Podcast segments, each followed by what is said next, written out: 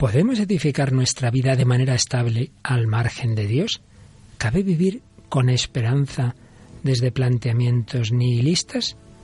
Hoy hablamos de jóvenes, nihilismo, Dios y esperanza. ¿Nos acompañas?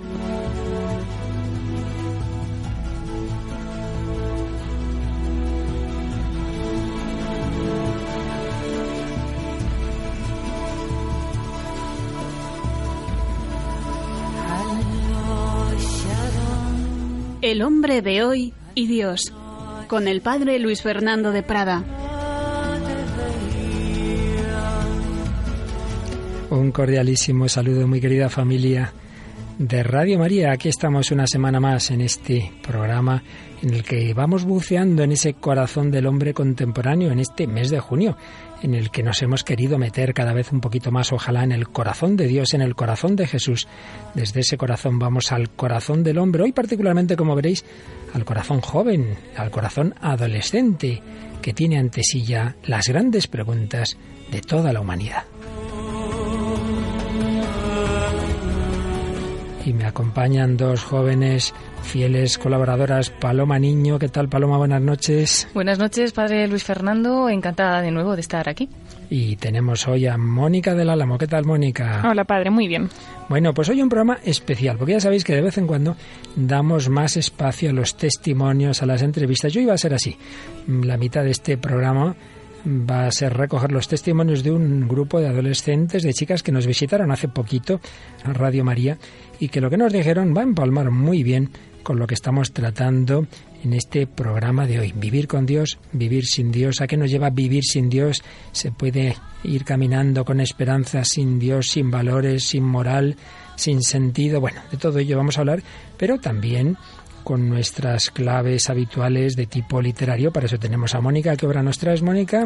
Hemos traído una obra de Sartre que se llama El diablo y el buen Dios. De Sartre porque estamos en esa parte de nuestro itinerario de tipo negativo, cuando el hombre ni cree en Dios ni cree en valores humanos, al final se queda sin nada, tiene una actitud pesimista, pero bueno, vamos a ver hasta qué punto eso aparece en esa obra de Sartre y desde luego aparece en una famosa película que ya alguna vez trajimos aquí, pero hoy desde la perspectiva de este programa. ¿Qué, película hablamos, Paloma? Es la película Transpointing. Transpointing, famosa película, película de, de Danny Boyle, que luego ha sacado muy recientemente una, una secuela 20 años después de la primera, pero vamos a quedarnos con esa primera. Y como decimos, el plato fuerte, unas adolescentes entre 14 y 16 años del Colegio de Nuestra Señora de Valdemoro, que nos han visitado y nos han dicho cosas, ya veréis, muy interesantes y profundas para su edad. Uno diría que tendrían más años. Pero antes de entrar en materia, por supuesto además habrá música, como siempre,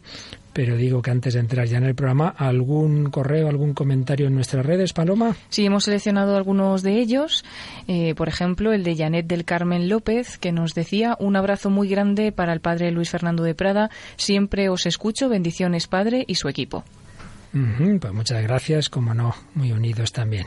Tenemos también otro comentario de Daf Fuenlabrada que nos dice interesantísimo programa. Y luego en las eh, opiniones, en la parte de opiniones de la página de Facebook, en la que podemos entrar también para poner eh, la opinión que tenemos del programa, pues Rafael Castro nos dice, aun cuando no he visto mucho la página, sin duda me muestra que hay un cambio hacia la tolerancia y el respeto de las diferencias. Me parece una gran página y un extraordinario trabajo. Sencillamente extraordinario.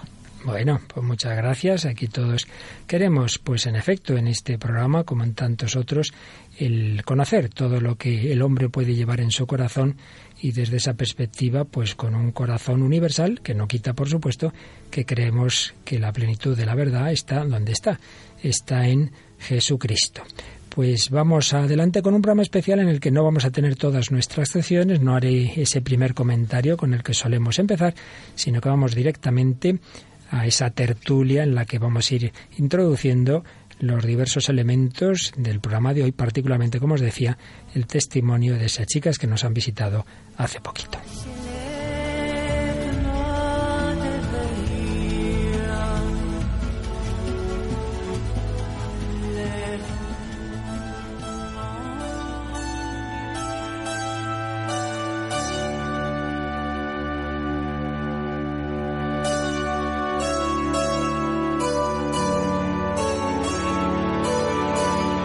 Pues aunque quizá alguno ya se lo sepa de memoria todo lo que voy a decir, nunca viene mal volver a retomar el hilo que vamos siguiendo. Estamos en este bloque ya de bastante tiempo sobre un tema tan tan fundamental para el ser humano como es la esperanza. Se puede vivir sin esperanzas. Está claro que el ser humano necesita esa esperanza, pensar que sus deseos de felicidad, de verdad, de amor, de vida, de vida eterna se van a cumplir y ese deseo veíamos cómo puede tener una respuesta positiva. Sí, sí, tus esperanzas se van a cumplir, pero se van a cumplir porque hay alguien más allá de este mundo. Son los planteamientos trascendentes. O vimos durante bastante tiempo cuando el hombre se ha ilusionado pensando que todos sus deseos se van a cumplir en este mundo, sin necesidad de mirar hacia arriba, sin necesidad de mirar hacia Dios los planteamientos inmanentes, las ideologías de la modernidad, los mitos, los ídolos de nuestro mundo.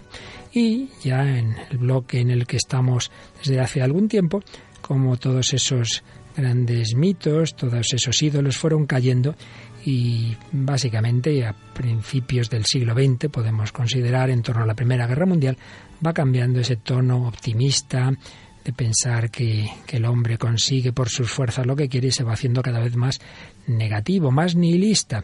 Y veíamos como pieza clave entre un planteamiento más optimista y otro más negativo a Nietzsche, que por un lado lleva a la exasperación ese deseo o esa, ese pensamiento de que el hombre lo puede todo con su superhombre, pero por otro lado él mismo nos anuncia esa nada, ese vacío que iba a quedar sobre todo a nivel moral, de falta de valores en la sociedad que iba a vivir tras lo que él llamó la muerte de Dios. De todo esto hemos hablado días pasados y estamos sacando las consecuencias de ese nihilismo, cuando se vive sin Dios, cuando se vive sin verdad, cuando se vive pensando que no hay cosas buenas o malas, sino simplemente la libertad del hombre, cada uno hace lo que quiere, lo que importa es su autenticidad. Pues ciertamente en este planteamiento hay una figura clave, de la que queda en otra ocasión hablemos más a fondo, pero que hoy ya vamos a mencionar, que es Jean-Paul Sartre, este filósofo francés que tiene esas frases redondas que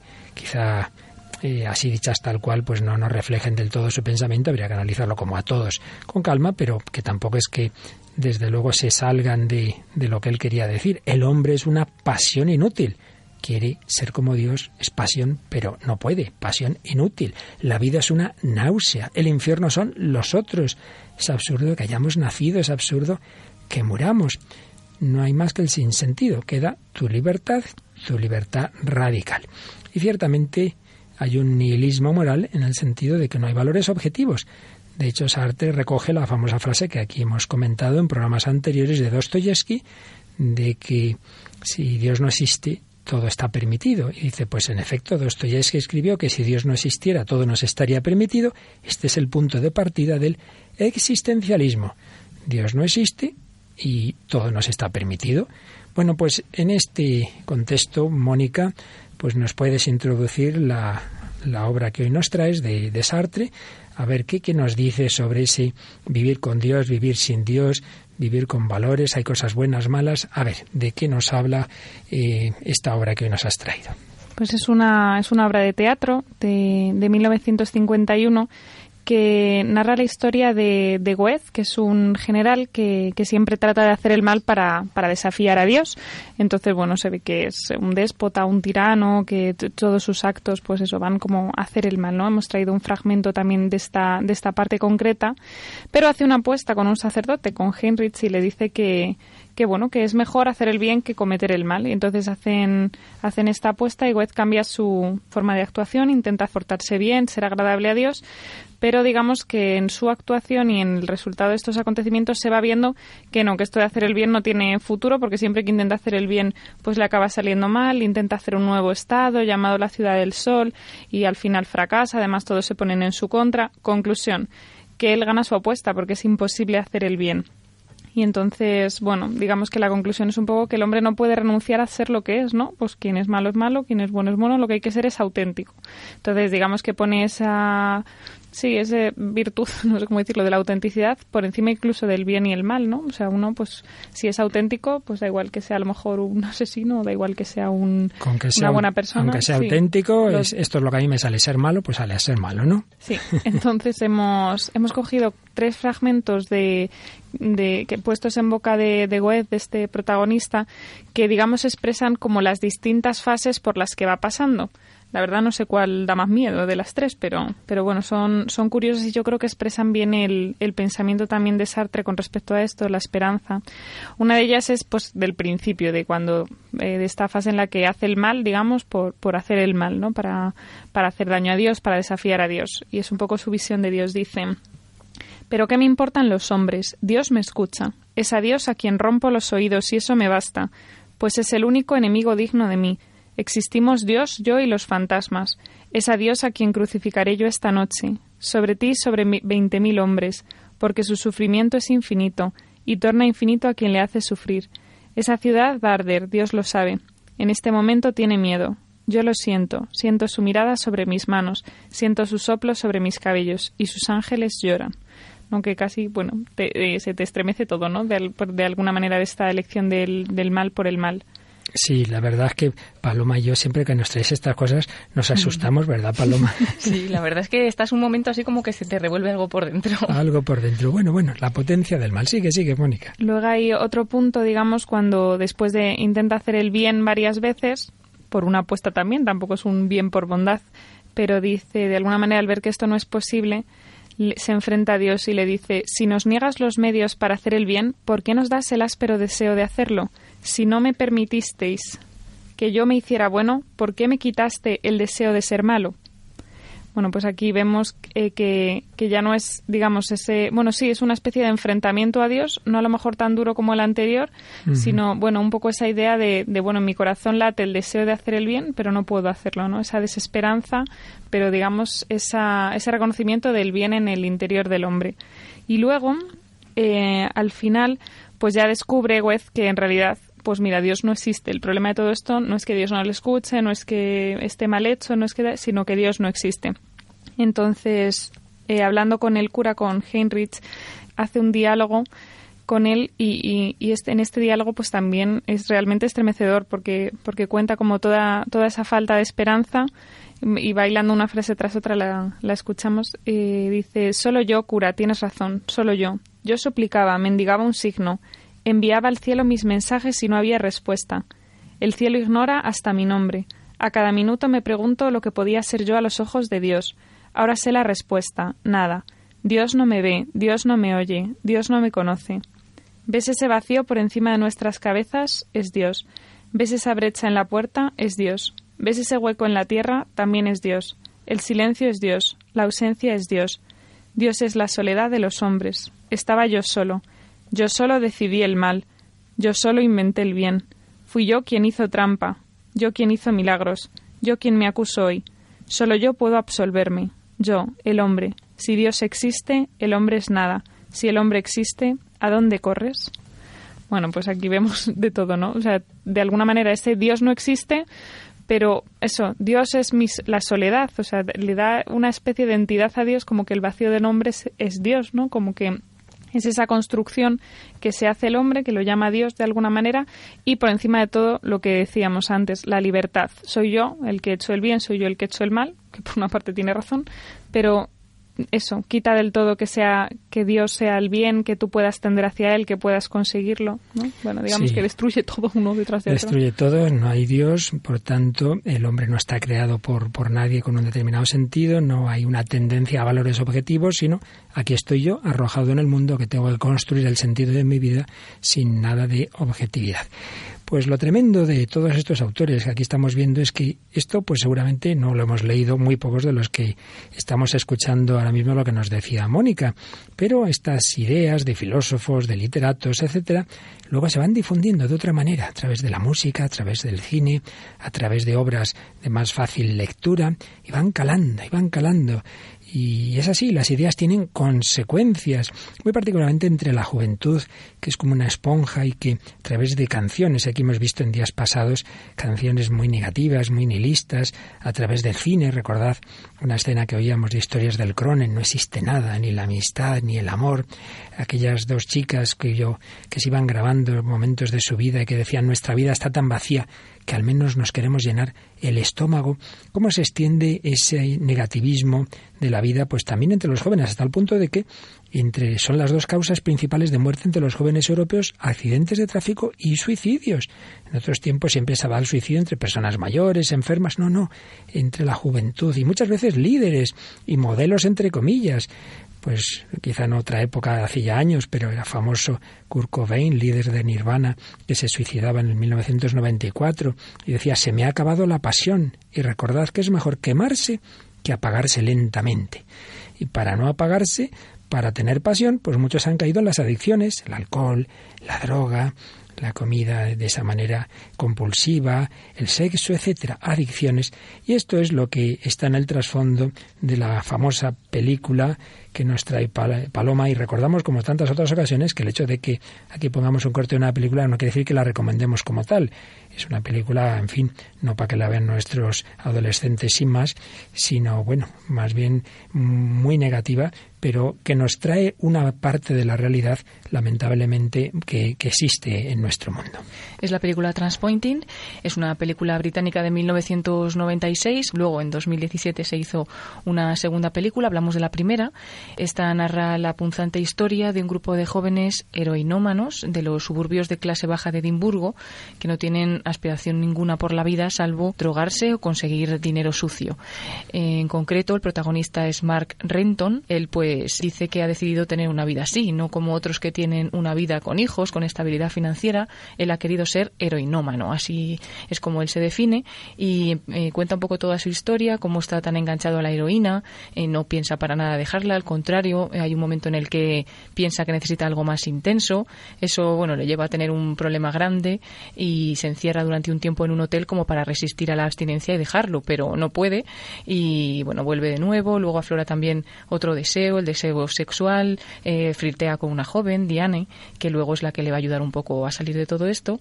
Y, bueno, también se da cuenta un día de que una hija de una de sus amigas ha fallecido, muere por esta sobredosis que tenían ellos y demás, y parece como que quiere un poco cambiar de vida, eh, esta chica le ayuda y es un poco la voz de la razón en toda esta historia, pero bueno, él vuelve a caer de nuevo porque se mete algo de dinero por medio, quieren hacer una transacción de heroína en Londres varios de sus amigos y él al final pues pues va también con ellos y termina llevándose el dinero sí, así es. Bueno, es una película dura con alguna escena realmente triste, triste, durísima, sobre todo la muerte de, de, ese niño es una escena tremenda.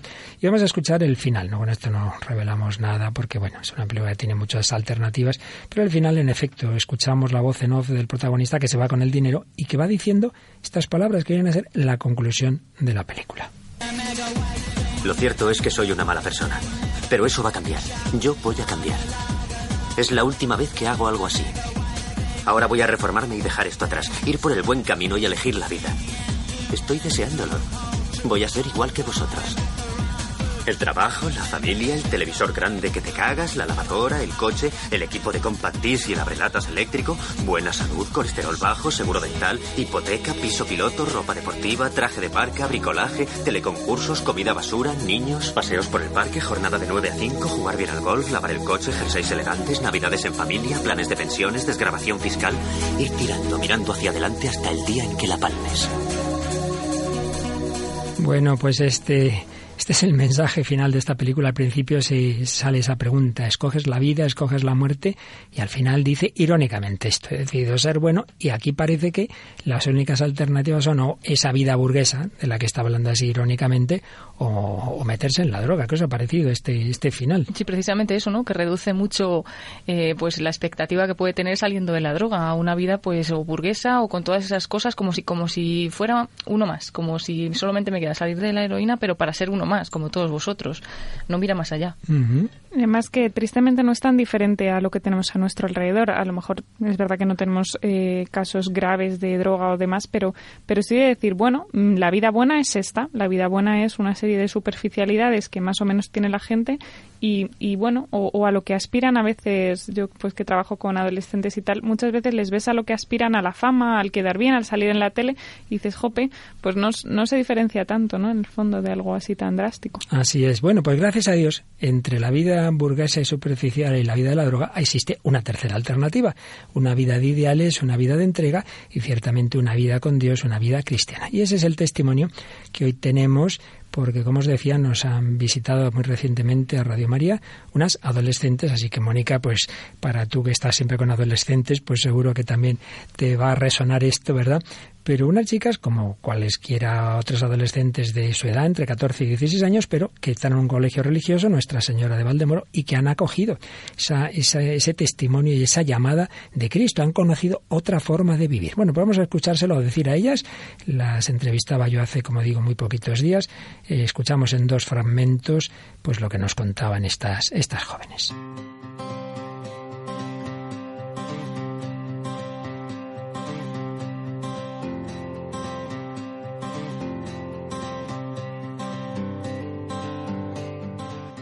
Pues hoy, muy querida familia de Radio María, tenemos la visita de unas alumnas del Colegio de Nuestra Señora en, en Valdemoro. Y particularmente unas chicas de 14, 15, 16 años la mayor parte de ellas son internas. Y bueno, pues en este contexto de lo que estamos hablando, en este programa desde hace meses, ese debate de toda la cultura occidental, vivir con Dios, vivir sin Dios, vivir con Cristo, vivir sin Cristo, esto no, no son teorías de filósofos que están ahí en las bibliotecas, esto está está en el mundo, está en la sociedad y está también en nuestros adolescentes. Y esto les llega. Eh, lamentablemente lo que les llega sobre todo es el planteamiento de vivir sin Dios, vivir como si Dios hubiera muerto, que diría Nietzsche, vivir sin ley moral. Pero también, gracias a Dios, les llega la buena noticia por ejemplo, a través de colegios religiosos como el que estamos hablando. Por eso, hoy nuestro testimonio pues es muy cercano, es de estas chicas, de estas jóvenes que hoy tenemos con nosotros. Bueno, os iremos presentando a quienes nos visitan hoy en Radio María y bueno, pues vamos a empezar por Camila. Camila, ¿qué tal? ¿Cómo te llamas? Pues. Aparte de Camila. Me llamo Camila Collado. Tengo, ¿Cuántos años tienes, sí? Tengo 15 años y soy de Valdemoro. Pues cuéntanos tú, en tu propia experiencia y entre tus amistades, ¿tú cómo ves cómo, qué os llega a, vuestras edades de esos planteamientos que has experimentado en tu vida? ¿A qué lleva eh, el planteamiento de vida sin Cristo, que ya es lo predominante eh, que se os ofrece a vuestra edad? Pues la verdad que yo creo que, mm, sinceramente, una vida sin Cristo es una vida perdida, igual que un, un día sin Cristo, que es un día perdido, porque, pues, al fin y al cabo, pues como dice San Agustín, eh, nos hiciste para ti, Señor, y nuestro corazón está inquieto hasta que no descanse en ti. Y yo, sinceramente, creo que, pues no sé, en mi vida personal, mm, yo he tenido parte en la que, pues, no he vivido con con el Señor, mm, personas a mi alrededor pues no han vivido, no, no, tienen una vida o no han vivido con el Señor y después pues algunas han tenido la gracia de convertirse y de, y de poder ver y palpar la gracia de Dios y sentirle, pero otras pues, pues lamentablemente no. Y bueno, pues sinceramente yo creo que ahora mismo en el mundo actual las personas buscan la verdad, porque hay personas que buscan la verdad pues en el alcohol, otras buscan la verdad en las drogas, otras buscan la verdad pues en el erotismo, o pues en diferentes campos que al fin y al cabo pues como que tú vas a buscarlas con un sentimiento de encontrarte con algo que te llene, con encontrarte con, con la verdad, con tu verdad idealizada y después pues te das cuenta que ha sido como una inundación al vacío. Y como como desperdiciar toda tu vida y hay personas como que se dan cuenta y lo intentan cambiar pero pero otras no y otras siguen en ese en ese camino que pues lo emprendes con, con pequeñas cosas y después lo sigues lo sigues con grandes. Muy bien y tienes aquí a una compañera que comparte contigo el, el internado. Cómo te llamas eh, me llamo Alba Ruiz y tengo 14 años. ¿Y cómo ves pues lo que decía tu compañera Camila? Eh, ¿Qué ofertas has tenido, digamos, de verdad, de felicidad en tu vida o las que ves en, en las personas de tu edad? Bueno, yo también he tenido una temporada, bueno, yo creo que todo el mundo tiene temporadas en las que tiene a Dios muy cerca y, y también lejos. Pero bueno, eh, hay un camino en el que tú vas y te puedes descarrilar o puedes seguir por él. Entonces, eh, la, la, mayoría de las personas se descarrilan, pero nunca es tarde para levantarse y, y bueno, pues yo he tenido la gracia de poder levantarme y seguir adelante. Y es verdad que, como ha dicho antes Jamila, que hay mucha gente de nuestra edad que, que busca la, felicidad donde no la hay y, y la buscan en cubos de basura. Y, y, ahí verdaderamente no está. Pero es verdad que si comparas la vida con Dios y sin Dios, pues la diferencia es muchísimo y, y, es superior. La vida con Dios, la vida sin Dios. Yoli, Yolanda, ¿cómo te apellidas? Chavero. Chavero, Yolanda Chavero. Estás, compartes con tus amigas este, este diagnóstico, vida sin Dios, vida con Dios. ¿Cuál es tu experiencia al respecto? Pues es exactamente lo mismo, porque la verdad es una, entonces es siempre el mío, pero yo quería dar un poco, un poco de testimonio. Uh -huh que mmm, yo llevo en el, en el, colegio de Nuestra Señora desde, desde que tenía 18 meses y claro, eh, mucha gente me dice, si tú tienes una vida perfecta, te vas de vacaciones, tienes muchas cosas en tu casa, no sé qué, eres súper feliz, ¿no?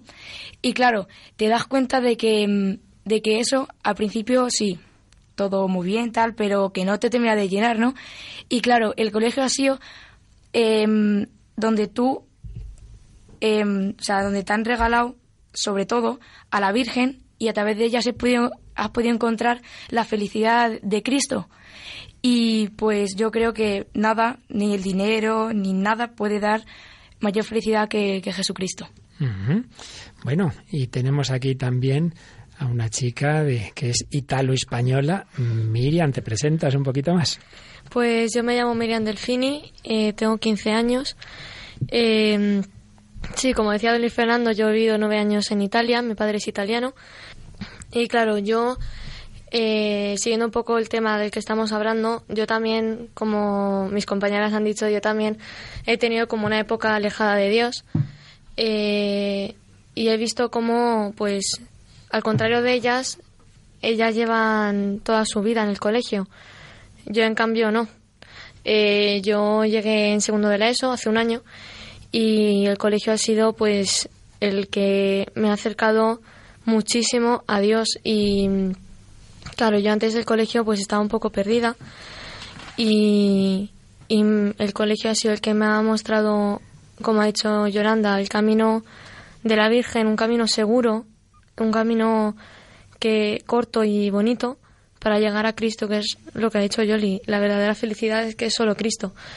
Y es verdad que lo que te ofrece el mundo no es eso, sino que la felicidad está pues en el alcohol, en la droga, en los placeres, pero luego te luego llega el momento de la hora santa, el momento de ejercicios espirituales, la peregrinación, y es que estás tan feliz y no solo en esos momentos bomba, sino en el día a día cerca de Dios, pues muchas de las preguntas que te haces cuando estás alejada de él, él te las puede contestar cuando se las preguntas a él en vez de preguntárselo a otras personas que no, no te van a decir la verdad.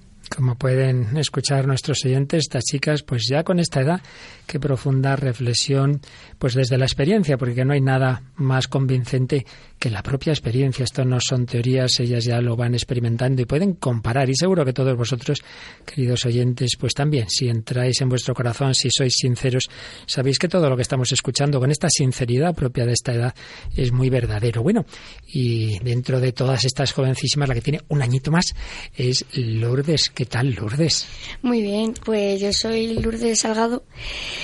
Y... y... tienes 16 años, ¿no? Tengo 16 años, sí, así es. Así que tienes un poquito más de experiencia para comparar esto que estamos hablando hoy, ¿verdad? Esta vida sí, sí. sin Dios, con Dios a tu edad, entre tus compañeros. ¿Cómo lo ves? Pues mmm, yo también he podido vivirlo en mi propia piel eh, la diferencia, entonces he estado varios años lejos de Dios y también he vivido muchas cosas que el mundo vive todos los días. Y mm, en cierto modo, o sea, en el mundo eh, las cosas parecen, parece que te llenan, ¿no? Pero luego cuando tú te mm, estás solo y, te miras, eres mm, completamente infeliz porque eh, te falta siempre eh, siempre te falta algo, te das cuenta de que hay algo que falla, ¿no? Parece que las cosas llenan, pero cuando te encuentras solo y de verdad miras tu vida, te das cuenta de que nada ha tenido sentido.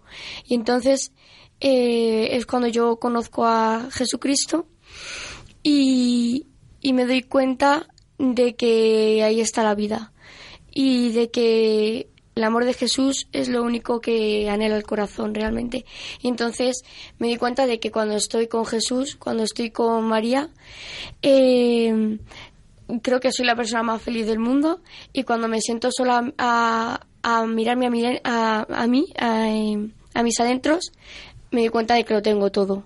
O sea, es un cambio súper grande y creo que de verdad puedo dar testimonio de que el mundo nunca te va a dar la felicidad y nunca te va a llenar aunque te engañas a ti mismo. En el fondo sabe, sabes que no.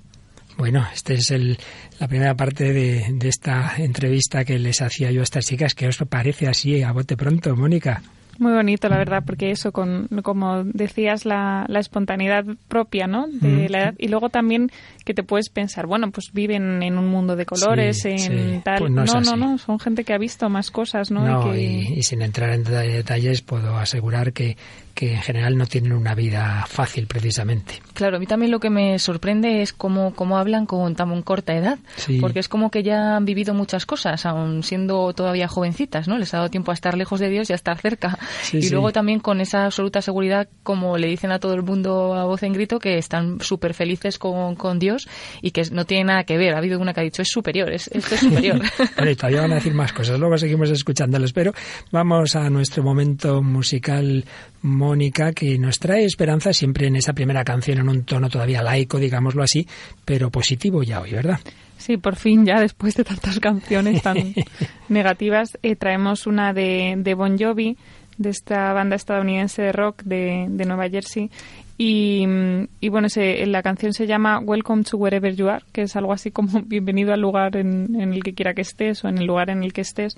Y es la verdad una canción como muy bonita, es una reflexión muy sencilla que dice, pues eso, que se dirige a los momentos de fracaso, a los momentos de soledad, a los momentos así más de duda. Y la conclusión es, estés, eso, bienvenido al lugar en el que estás, porque en el lugar en el que estás es perfecto, ¿no? Como dando esa, esa esperanza del momento presente y muy bonita, vamos a escucharla.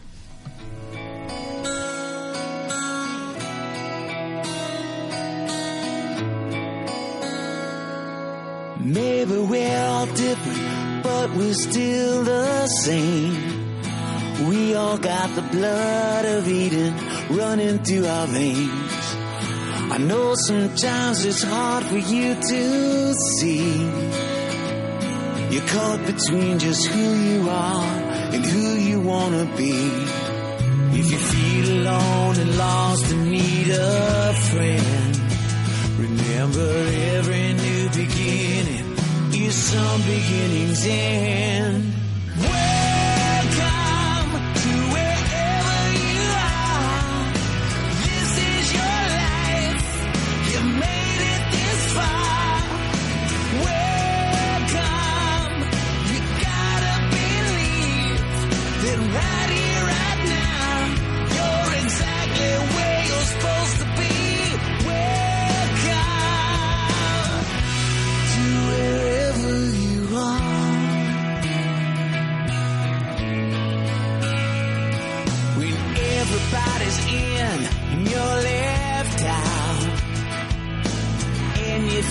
Drowning in the shadow of a doubt.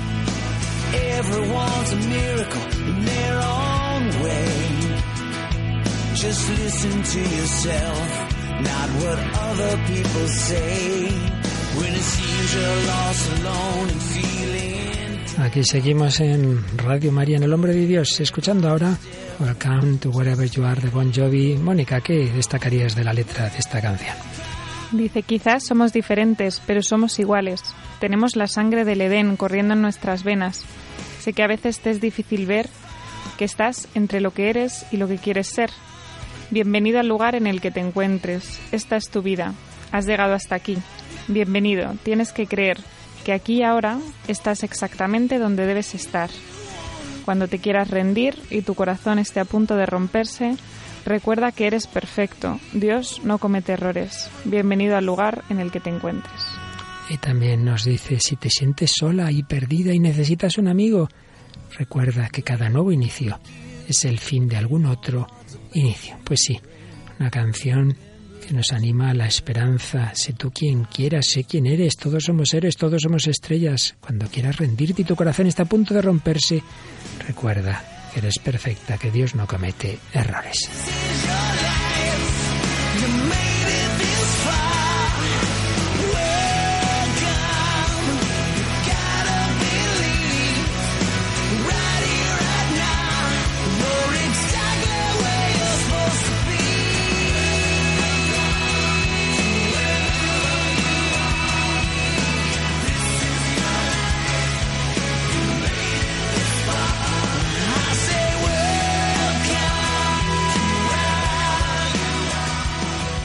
Aquí seguimos hablando de la esperanza, si es posible sin Dios, si sin el Señor podemos vivir con un camino que dé sentido a nuestras vidas.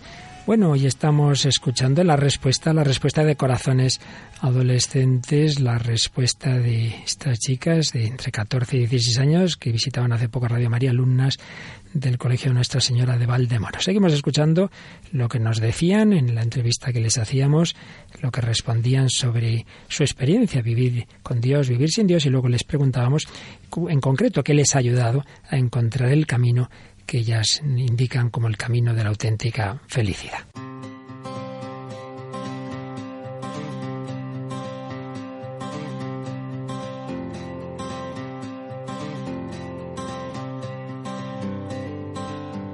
hablado unas compañeras hace unos minutos, y, pero sigue habiendo más chicas que hoy nos visitan, como Marta. Bueno, yo soy Marta Domingo y tengo 15 años. ¿Y qué nos cuentas un poquito de, desde tu experiencia, aunque sea pues esa, esa tu edad, pero como estamos escuchando en tus compañeras, seguro que tú también ya has experimentado esa lucha interior en ti, en tus amigas, entre dos estilos de vida. ¿Qué nos contarías? Bueno, yo vengo pues también de una familia cristiana. Yo siempre he ido a misa los domingos y, eso, pero no, no, apreciaba lo que era lo que era misa. Entonces yo iba a un colegio, pues a un colegio concertado, normal, pero en primero de la ESO mis padres eh, decidieron cambiarme de colegio a pues al que voy ahora, al colegio Nuestra Señora. Yo al principio pues pues no le hacía mucho caso, no sabía dónde estaba, hasta que hasta que me di cuenta y asenté la cabeza y me di, y me di cuenta de, de dónde estaba y vi que, que era que estaba con, con, el Señor, con la Virgen, y me tenía que dar cuenta.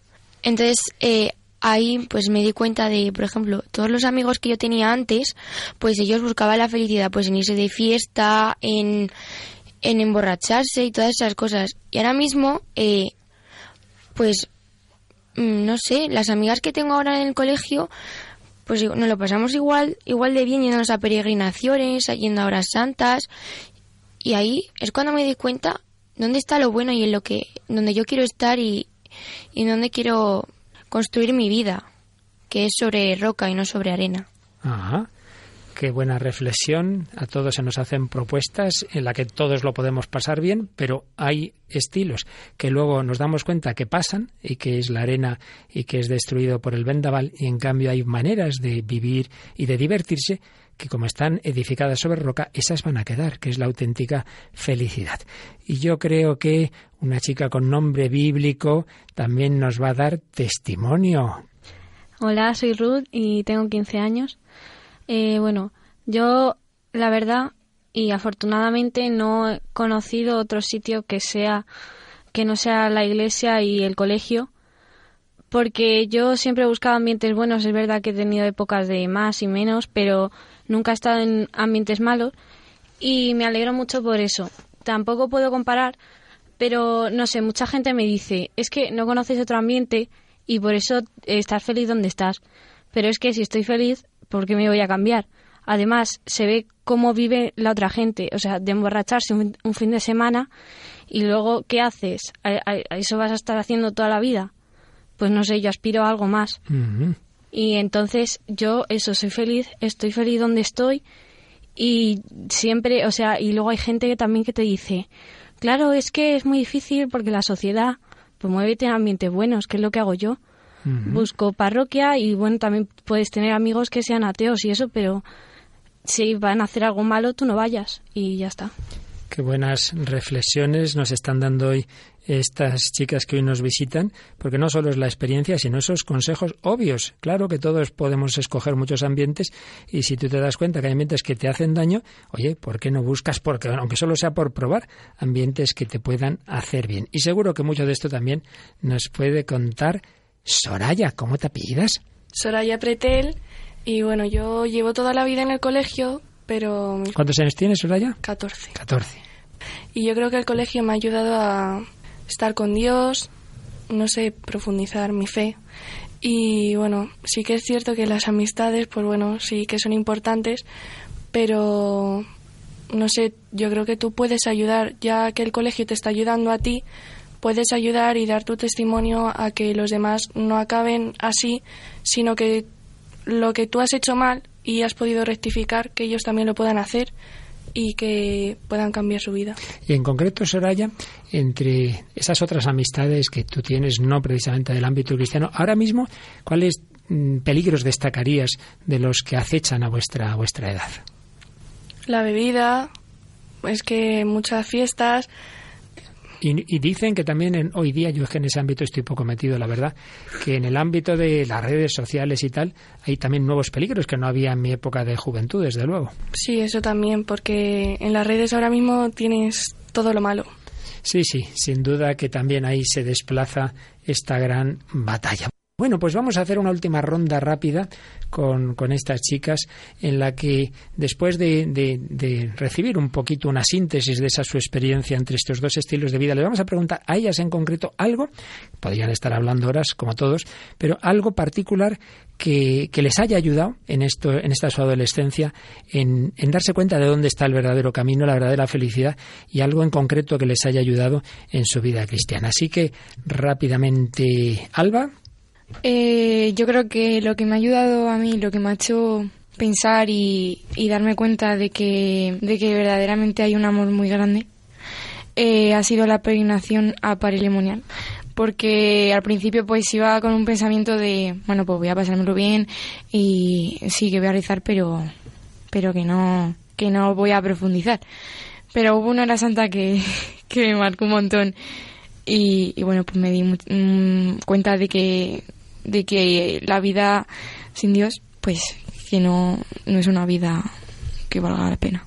Una peregrinación ni más ni menos que al lugar donde el corazón de Jesús le habló a Santa Margarita María y una hora santa, precisamente.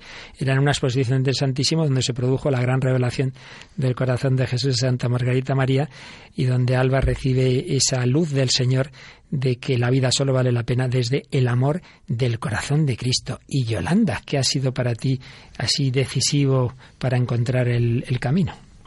Pues parece así un poco general, pero es la clave, al menos para mí.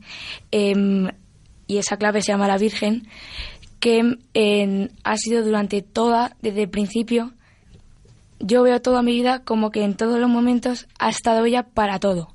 Y sé que em, la Virgen está deseosa de daros a su Hijo porque Jesucristo nos, nos la dio en la cruz y somos su vida y se da por nosotros y está con infinitas ganas muriéndose por, por mostraros a su Hijo Jesucristo y yo os aconsejo a todos los que lo estéis oyendo que en cada momento de vuestra vida que sufráis, acudáis a ella. Así que dos magníficas claves, el corazón de Jesús en la Eucaristía, la presencia de la Virgen María, nuestra Madre, Miriam Delfini.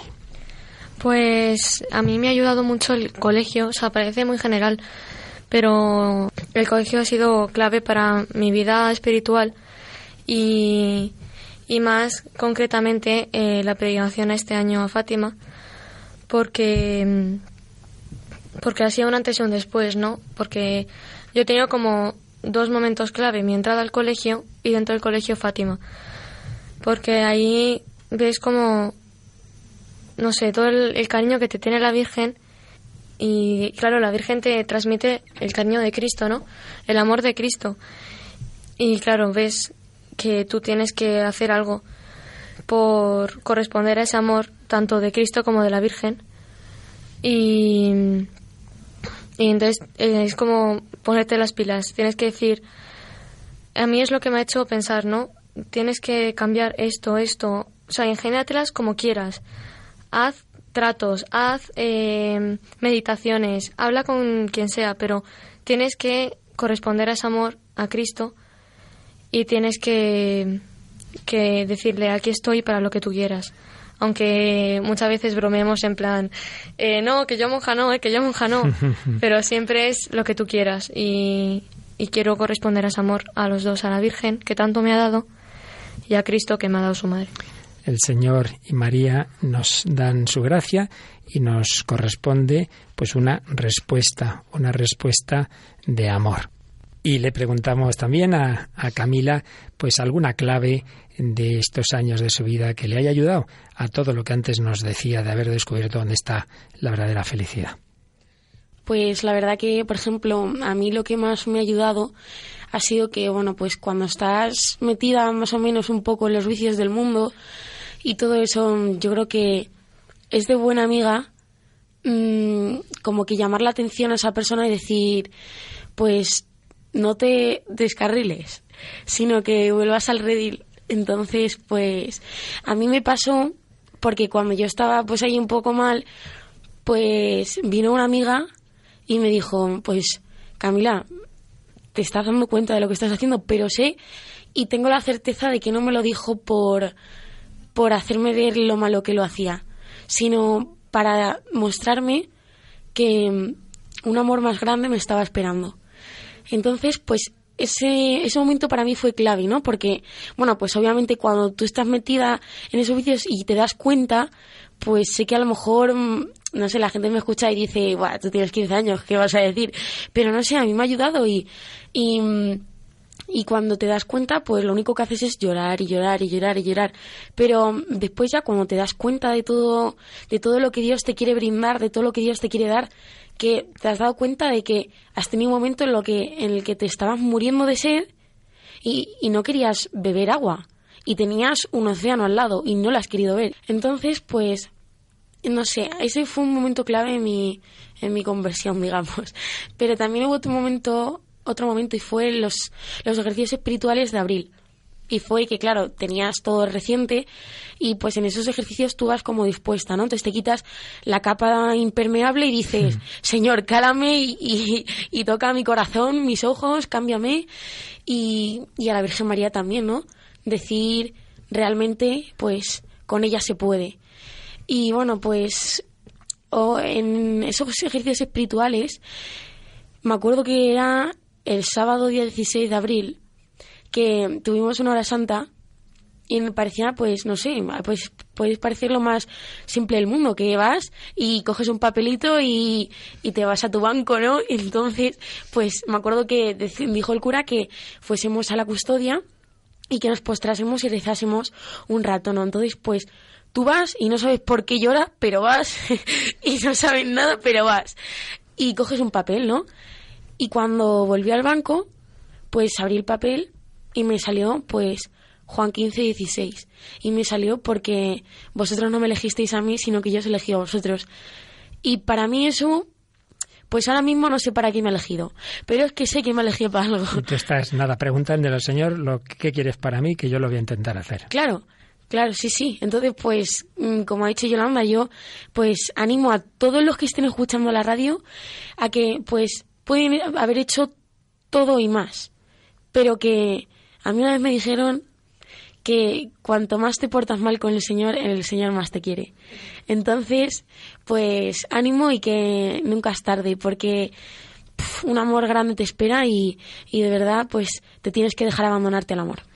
Qué maravilla que como el Señor va instruyendo, pues ya desde la adolescencia a todos los corazones que se abren. Estamos recibiendo muchas claves, muchos consejos, buenas amistades, una buena corrección bien hecha con cariño puede ayudar mucho, unos ejercicios espirituales. Soraya, algo que a ti en particular te haya ayudado en tu vida cristiana. Pues a mí me ha ayudado y me sigue ayudando mucho el ver que no estoy sola, que tengo amigas que fuera del mundo colegio, que lo tenemos todo tan fácil porque nos lo dan todo dado, pues podamos quedar para ir a hacer una visita al Señor, para cenar y luego irnos a una hora santa.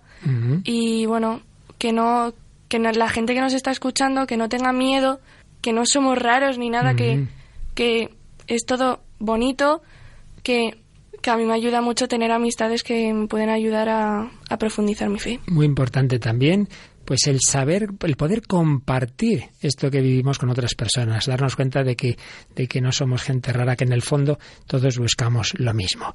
Lourdes Salgado, tu última palabrita en este programa de hoy. Mi última palabra. Pues yo quiero decir que a mí lo que más me ha ayudado, lo que más me ha gustado en estos dos años que llevo en el colegio ha sido un momento clave en Fátima, en la capeliña, porque fue eh, mm, un momento en el que yo sentí que la Virgen eh, lo decía el sacerdote, pero la Virgen me lo decía a mí, que me decía, mm, nunca te dejaré sola, mi corazón será tu refugio. Y entonces, o sea, eso me quedó para siempre. Y mm, ya desde que entré, la Virgen, o sea, empecé a conocerla y empezó a serlo todo, pero es que ya desde ahí dije, para mí, o sea, para mí. Entonces, ella es el mayor regalo. Es, es, lo que más me ha gustado de todo. Me quedo con ella. Qué preciosidad. Serán palabras de la Virgen de Fátima a Lucía. A Lucía de Fátima cuando entiende que se va a quedar sola, que se van a morir sus primos, se siente sola y dice la Virgen, no, no, no, no estás sola, yo estaré siempre contigo. Esas palabras de la Virgen, Lourdes sintió que el Señor se las decía a ella en la capeliña, pero queridos oyentes, nos las dice a todos y cada uno, en cualquier situación en que estemos. No estás solo. El Señor te acompaña. Y bueno, pues una última palabra también de Ruth, de algo en particular, Ruth, que te haya ayudado en tu vida en estos últimos años o meses de tu adolescencia, en tu vida cristiana. Pues yo sinceramente no he tenido ni un momento, ni un antes y un después, pero sí es verdad que todos los momentos cuentan, ¿no? Cada hora santa, cada peregrinación, eh, cada oración, todo cuenta. Y todo y te vas acercando un poco más al Señor. Y no hace falta que sea en un momento de, de rezar o de oración, también vale con cada minuto de cada día, si haces lo que haces por el Señor, lo estás haciendo bien y te ayuda a acercarte a Él.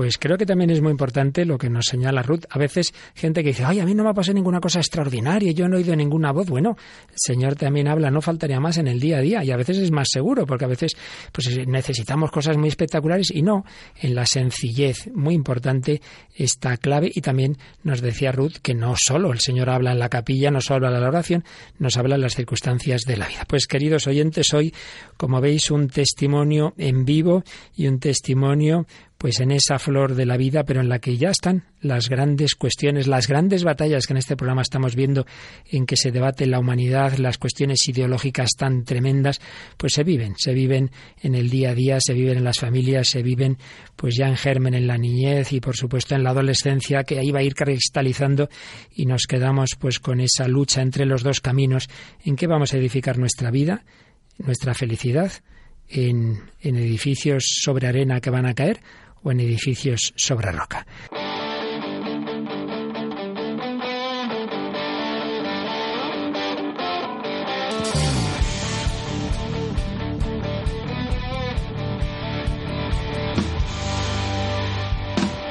Atardece y mi alma ya cansada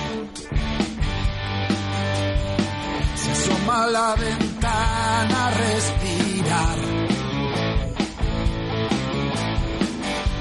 La brisa que baja de la montaña, donde el sol se ha ocultado una vez más. Van pasando los años y las canas.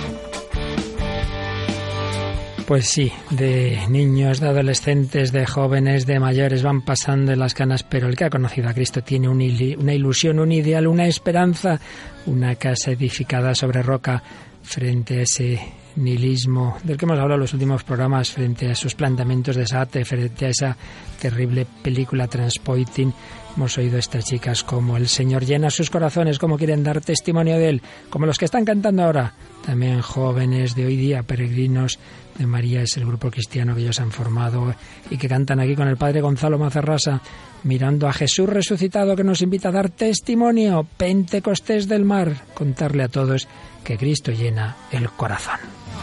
la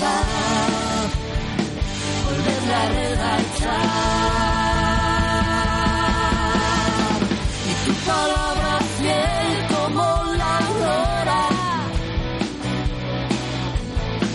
El milagro volver a realizar. Cuando amanezca el sol red se llenará. La red se llenará. Harás fuego a nadar, prepararás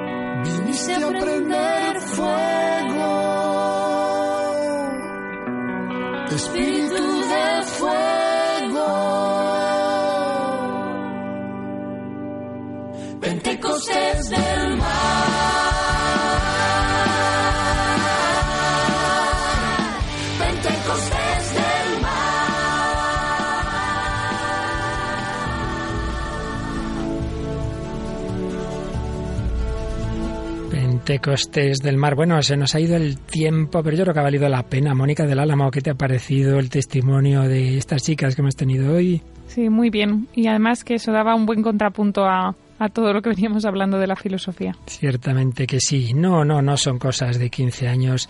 Cuando van pasando los años uno ve que esto es para toda la vida, que Jesucristo es capaz de prometer y cumplir esas esperanzas y esos deseos del corazón. Paloma Niño, ¿qué te ha parecido el programa de hoy? Me ha encantado, les mando también un saludo desde aquí a, a, las chicas y que sigan así. Me voy a quedar con la última frase de la última niña cada cosa cuenta, cada pequeña cosa que hacemos en la vida, este programa, eh, ahora cuando nos vayamos a dormir, cualquier cosita cuenta. Así es, muy queridos oyentes, yo creo que una bocanada de esperanza cuando vemos tantas cosas que van mal, cuando vemos esta sociedad desnortada, cuando vemos esta sociedad sin valores, cuando vemos la juventud tirada por los suelos sin ningún tipo de planteamiento. No, no, no todo el mundo es así existe, existe la verdad, la felicidad y existen jóvenes que lo van descubriendo porque hay personas que se lo muestran. Pues hagámoslo también nosotros. Vivamos y anunciemos la esperanza que está en Cristo resucitado. Hasta el próximo programa, si Dios quiere.